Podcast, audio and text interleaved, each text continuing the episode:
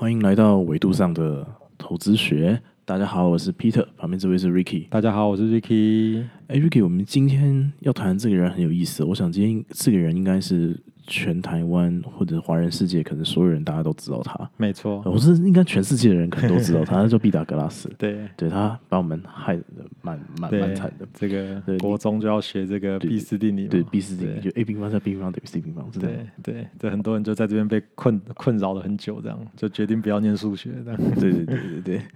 那我们今天就来讲讲他吧，他跟我们，他可以给我们一些什么样的启发？你要不要先介绍一下他？好，这个我们可以先稍微提一下，就是我们过去的这个三集呢，从第二集、第三集、第四集呢，我们依序谈了这个哲学之父泰勒斯，然后谈了他的弟子，哦曼德，再谈他的弟子的弟子，哦这个美尼，哦这个这个这个总共三个人物。那这三个人物呢，他们都是属于这个米利都学派。简单来讲，米利都是一个地方，所以你如果记不得的话，你就记得这三个人是这个最早的一个自然哲学的学派。好，那自然哲学就是他们就是透过用自然观察自然的方法去解释大自然哦，不是使用神话的方法，然后这是一个最大的差别。那我们今天讲的这毕达哥拉斯呢，就会稍微让我们拉回来一点哦，因为毕达哥拉斯他本身是一个神秘主义的一个学派哦，他自成一派哦。毕达哥拉斯他的这个宗教组织秘密结社呢，哦，他们这很多人哦，那整个就是一个叫毕达哥拉斯的一个学派这样。那我们今天。要到哪个纬度？好哦，对，我们今天要到这个意大利的南部哦。这毕达哥拉斯是在这个意大利的南部这样子。好，那他是一个神秘主义的一个学派这样子，然后他是这个曼德的弟子。好，那这边可以稍微讲一下这个神秘主义是神秘在哪里哦？大家不知道有没有听过这个这个根号二的故事？哦，这个二对毕达哥拉斯的学就有一个这个他的弟子呢，他们这个学派的这个弟子呢，就有人就发现就是说，哎，如果这个这个。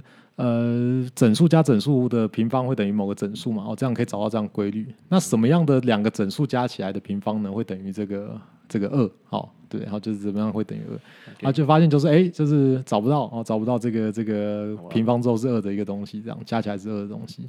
对，然后就就就就毕达哥拉斯他们的人就觉得说啊，这个是邪魔歪道哦，这个就把它丢到海里面，然后就然后就绑小绑的石头丢到海里面就被淹死了。所以从这边就可以从那边就可以看出来，就毕达哥拉斯他们这学派是。真的是一个宗教组织啦，哦，就对这种意有意见的人就是打女巫，对，就直接消灭。就你问，你不可以问这个问题，对，小孩子不懂，不要乱问。你知道太多，你知道太多了，对，然后就把他这个丢到这个海里面这样子。哇，所以他们可以说是我们现在有这个消波块或者住海边，对对，他们是这个住海边的始祖。没错，没错，没错。毕达哥拉斯学派还有一个特色啦。刚刚为什么我们要特别讲意大利南部？那个时候呢，希腊是商业比较发达嘛，然后意大利是比较偏向农业这样，所以意大利就有点那种次等、次一级的这个国家这样。那在整个希腊那时候状态，就是希腊的这些这个这个里面住的比较好的一些自由民哦，他们这些身份地位比较高的，他们都相信这个神话嘛，古希腊神话，相信这种力量、竞争哦、能力展现哦、这个肌肉的展现、运动这些是比较积极向上。哦，这个就是是比较自由的环境。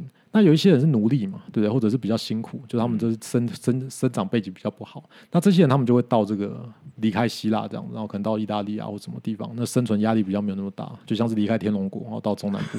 哦，这样其实有这个地区的歧视。哦，过了新店溪之后，对不对？哦，所以意大利那时候状态是这样。所以毕达哥拉斯他们这种就有点像是。有点像是出世，然后就说：“哎，就是啊，这世界我已经看开了哦，反正我们就是一个小老百姓，我们不像这些希腊的这些呃大力士啊，希腊这些美男子这样子可以有很好的生活，这样就他们就是自己这样，所以就有点像是出世啊、出家的这种感觉。所以毕达哥拉斯的那个学派呢，主要就是像这样子的一个神秘的组织、神秘的学派这样子。好，那。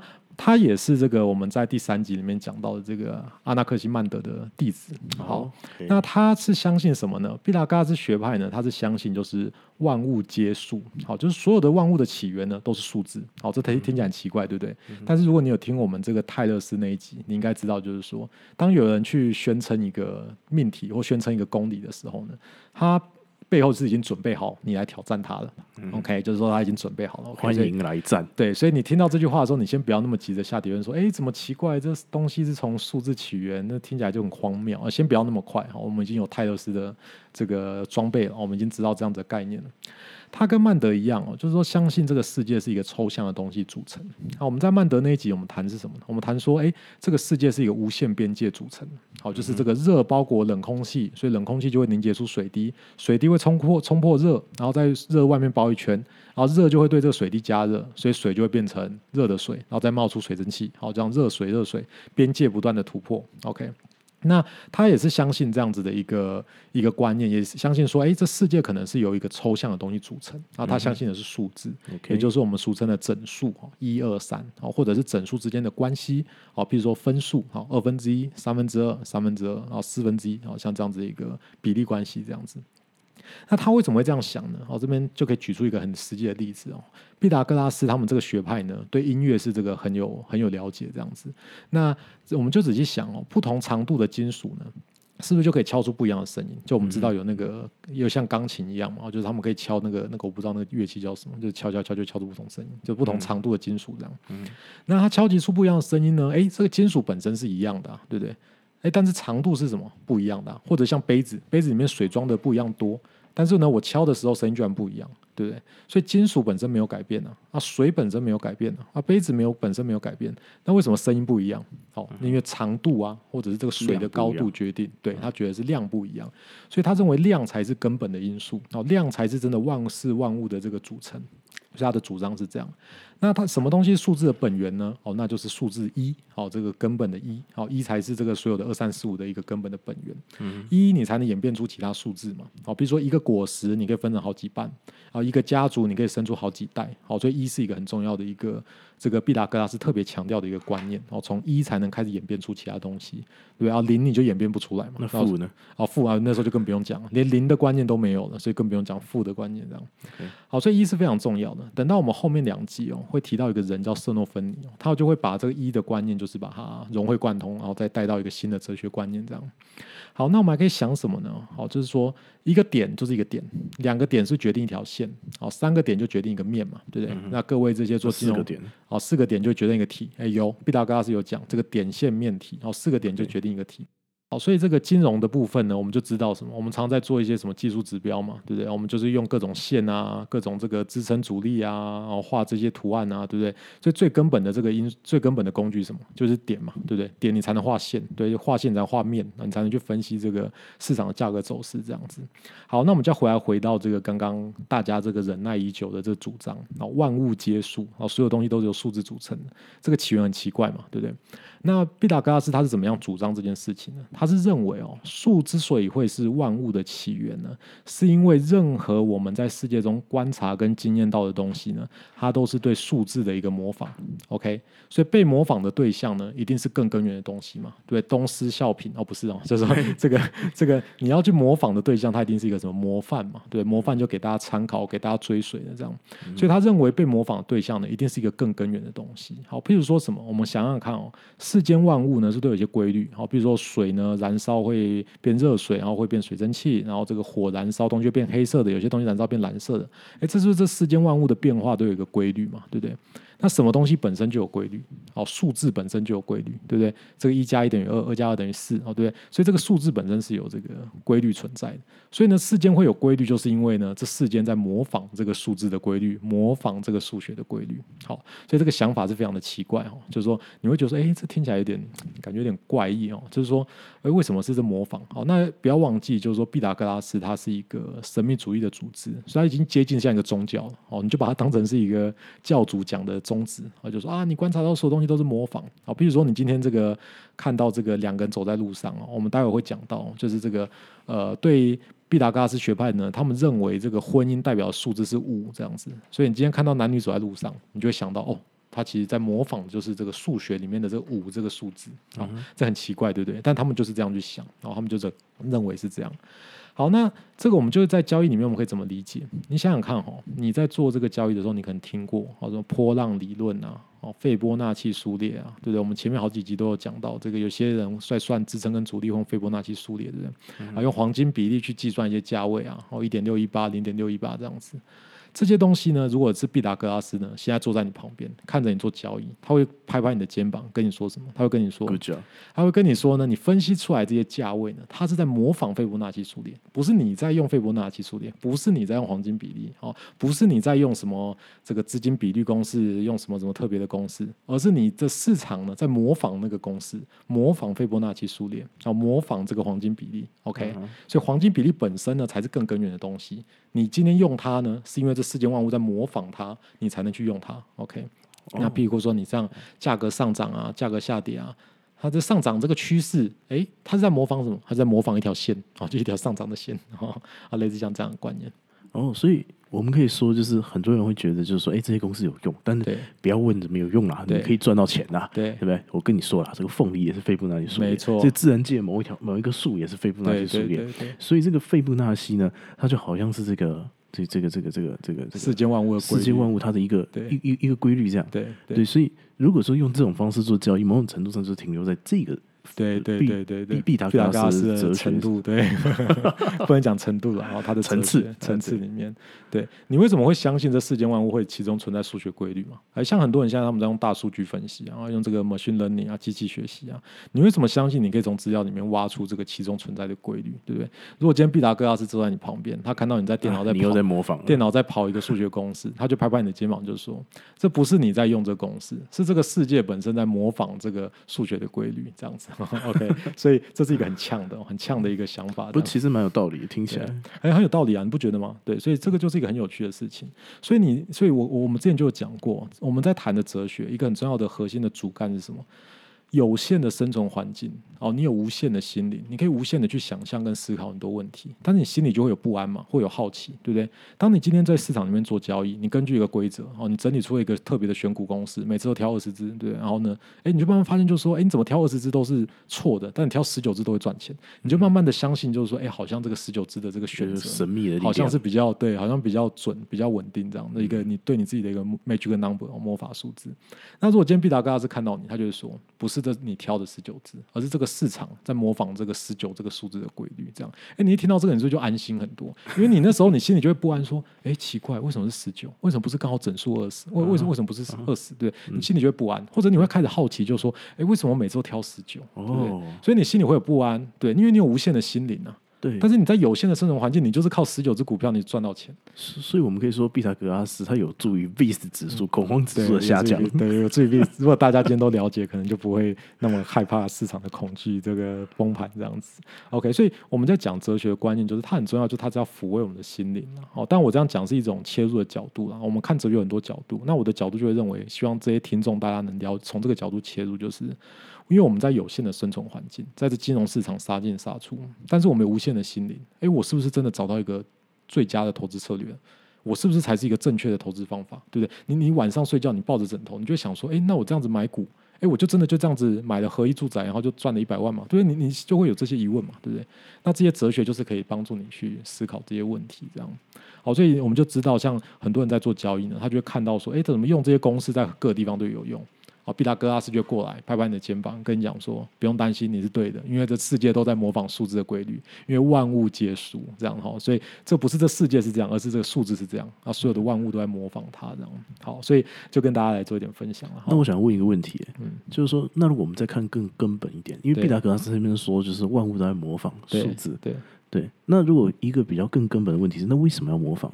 哎，好，这就讲到很重要的因素，这样，因为这里就还是要回到一点神明啊、神话这种概念，因为毕竟毕达哥拉斯他是一个宗教的学派，这样，所以这个模仿本身呢，他们是把这数字当神啊，哦，就是你把数字当神，所以我问这个问题，我可能会被绑起来，对，你会绑起来，然后这个脚绑的石头丢到海里面，这样，你怎么可以怀疑神呢？对，哈，真还是有一点这个因素啦。好，所以你会发现在那个时代，要能做到我们前面几集谈的这个米利都米利都学派这种，哇，这么超然、这么自然的探讨，其实是不容易的事情，但是在那个时代是非常前卫的。OK。好，所以我们再回来谈这个毕达哥拉斯哦。毕达哥拉斯有几个比较有趣的一些数字的一些背后的意义哦。譬如说，他认为这个二是不稳定的哦，三是稳定的。好，那像这种数字背后的意义呢，就像是什么？就像是我们如果有时候玩塔罗牌啊，或者有些人去占卜，可能用这个什么生日密码啊，把你的生日这样子依照这个西元年月日，然后把它加起来，然后算一些数字，然后去占卜这样。就他相信这个数字背后是有意义的。好，那二是不稳定，那二为什么不稳定？哦，因为二是两只脚哦，两只脚站起来的东西都不稳定，哦，会跌倒哦。那三就是稳定的，因为三个脚嘛，哦，这三足鼎立，然后三就是稳定的。所以在这个这个这个呃毕达哥拉斯学派里面呢，他们认为偶数是相对比较不稳定，然后奇数是相对比较稳定这样。那四呢代表什么？四代表正义，为什么呢？因为四是一个平方嘛，二的平方，它可以把二变成比较稳定，因为你有四只脚就站稳。哦，OK，好，那就是一个很简单的一个一个数字背后的意义这样。那五还有代表什么？五代表婚姻，好，因为二加三等于五，稳定加不稳定，就婚姻就是一种婚姻，其实就是稳定搭配不稳定的一种感觉，这样稳定的不稳定或不稳定的稳定，这样他认为就是婚姻这样子。好，所以这边就可以知道什么？我们一般在交易里面，我们是不是也会去思考，就是说我们选的一些参数哦，背后是不是有什么含义，对不对？好，所以这个就很像毕达哥拉斯他这种态度。哦，那毕达哥拉斯更有趣的事情是他对这些数字他会有一个价值的取向。哦，他会认为说，哎，奇数是比较好，因为奇数比较稳定；而偶数比较差，因为偶数是比较不稳定。那就要回到讲说，为什么毕达哥拉斯他会认为稳定是比较好？因为我们有讲，因为毕达哥拉斯他在意大利南部，他是一个算是就是比较次等公民的感觉，就是比较人生不得意的人都会来这边这样。所以，所以，所以这些人已经就是对人生没有什么太大的希望，然后他们就觉得说，哎，就是呃，我平稳的过一生，然后。离开这世界，然后，然后就是就是这样，所以他相对来说他是比较希望稳定是比较好，好，所以他对这个基数是比较有有觉得比较好，这样偶数他会觉得比较差，因为偶数比较不稳定，这样。在这边你可能听到现在啊，你可能会嘲笑就是毕达哥拉斯这种不科学的态度，但是你要记得，他现在是在尝试寻找现象背后的本质，而且我们只看到现象，什么意思哦？你今天看到一个夫妻走过来哦，那个毕达哥拉斯会想说，哦。这个夫妻哦，这数字是五哦，一个是二，一个是三，就可以解释为什么他们现在生活会遇到这么多不稳定的事情，但他们的感情还是依然很稳定。好，这个就可以去解释。但是听到觉得啊很扯啊，这跟我们听这个很多第四台老师在讲，就很扯，对不对？但是呢，你不要去嘲笑这个东西，因为对我们来说，我们只看到他们两个人是夫妻，我们并没有看到他们夫妻背后的本质。但他已经尝试，毕大哥尝试再去解释。所以，我们有时候在看很多人的一些投资心法、交易心法的时候呢，我们也不要那么快去嘲笑他。哦，就是说，我们先学了哲学嘛，我们就自己冷静的判断。哦，他为什么是好的？他为什么不好？我为什么不要看他的东西？他东西为什么那么垃圾？哦，你要有个理由，而不是说就是啊，你你怎么可能呢？就是啊，你就直接就嘲笑。哦，人家已经尝试在去理解这个市场背后的一个含义。但是可能这含义听起来荒谬。OK，那它跟这个海纳克阿纳克西美尼呢有什么差差别呢？哦，他们的类似之处跟差别，因为他们毕竟老师都是曼德嘛，对不对？好，那我们上次讲过，美尼是什么？量变带来质变。好，就是说美尼专注在这个气的多寡带来不同的性质，对不对？那今天你听毕达哥拉斯，它其实也是有点像，对不对？不同的数字带来不一样的性质，对不对？二代表不稳定，三代表稳定，好这样子。那他们两个差异在哪里？美尼跟毕达哥拉斯的差异哦，最重要就是毕达哥拉斯着重在这个量的特殊性，所以他认为一二三四它背后本身有意义。美尼是认为什么呢？是值的差异，就是说今天这个水风土哦，这件事是有差异，那他们的差异是来自于这气的多寡。OK。所以你会发现，他们两个呢有共同之处，也有这个差异之处。这样，OK。所以呢，我们就大概到这边就可以对毕达哥拉斯有一些了解。那我们再稍微跟大家再多提，就是毕达哥拉斯他们学派对音乐是有很多的造诣。这样子，他们认为这个数字八呢，代表的是情感哦，这个爱情啊、友情啊。为什么呢？因为音乐是八度音，哦，音乐可以让你的情绪有所起伏。好，那音乐里面我们常都知道嘛，音乐本身会有着这种和谐嘛，你放很多个乐器，然后组出一个乐曲，然后很和谐的旋律，对不对？所以在这部分呢，也启发这个毕达哥拉斯有一个蛮重要的主张。哦，他认为就是说，哎，和谐好像才是目的，对不对？哦，因为毕达哥拉斯毕竟还是一个他们的这学派是一个宗教嘛，哦，一个是神秘的宗教这样。所以呢，他的老师这个曼德呢，认为这个世界是无限边界。哦，这热空气包冷空气，冷空气包热空气，不断的边界突破。啊，毕达哥拉斯他们是宗教嘛，他们追求是一个终极，所以他们就说，哎，那这个曼德老师，你的这个无限边界的概念，什么时候是终点？对不对？啊，但是曼德老师没差，人家希腊人啊，他们就是更加竞争、更加 fight 啊，一直拼啊，对不对？要更加干啊，跟人家对打这样。但是毕达哥他们就想说，哎，我要一个终极，我要一个依托，我要一个神，终极结果这样。哦，所以呢，他就用什么方法来解释这个最终这个无限边界会有结果？他就说呢，这个万事万物的演变，最终就是要达到一个和谐的结果。所以你今天在这世界里面看到各种东西，它有和谐。好，譬如说你看到这个开车在外面，你看到这个交通哦，这个非常的顺畅。哦，这非常和谐，哦，这就是这个终极的结果。哦，你看到这个外面大家买东西都排队，哦，按照顺序的依序的，就一二三四五这样子前进，你就感觉哦，这终极的结果，哦，这个和谐的这个这个贯穿这样子，这个数字都体现这些这世间观察到规律呢，背后都是有体现这个数字的规律，这样。所以这就都是我们今天大概谈的这个毕达哥拉斯，然后跟金融的一个关系。这也蛮有趣的，就是说毕达哥拉斯这边他主要在强调就是说这个啊，是万事万物他都在模仿这个。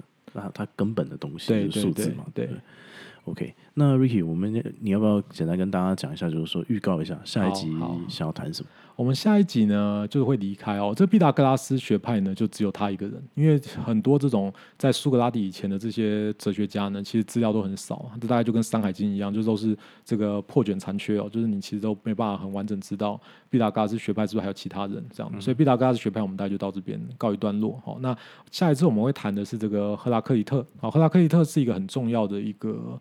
古希腊哲学家的一个一个一个人，好，那他有提出一个很有趣的东西，叫做万物流转观，好，意思就是说呢，你不可能踏进同一条河两次，啊，为什么？因为河在流动，对不对？所以你每次踏进去的时候呢，水都是不一样的。好，那这样子的观念呢，怎么样去承先启后？他是怎么样接着这些曼德美尼、毕达哥拉斯的观念呢？哦，又提出一个新的观念，然后呢，这观念可能会对大家来说会有一些很大的了解。为什么？因为我们常常都会好奇嘛。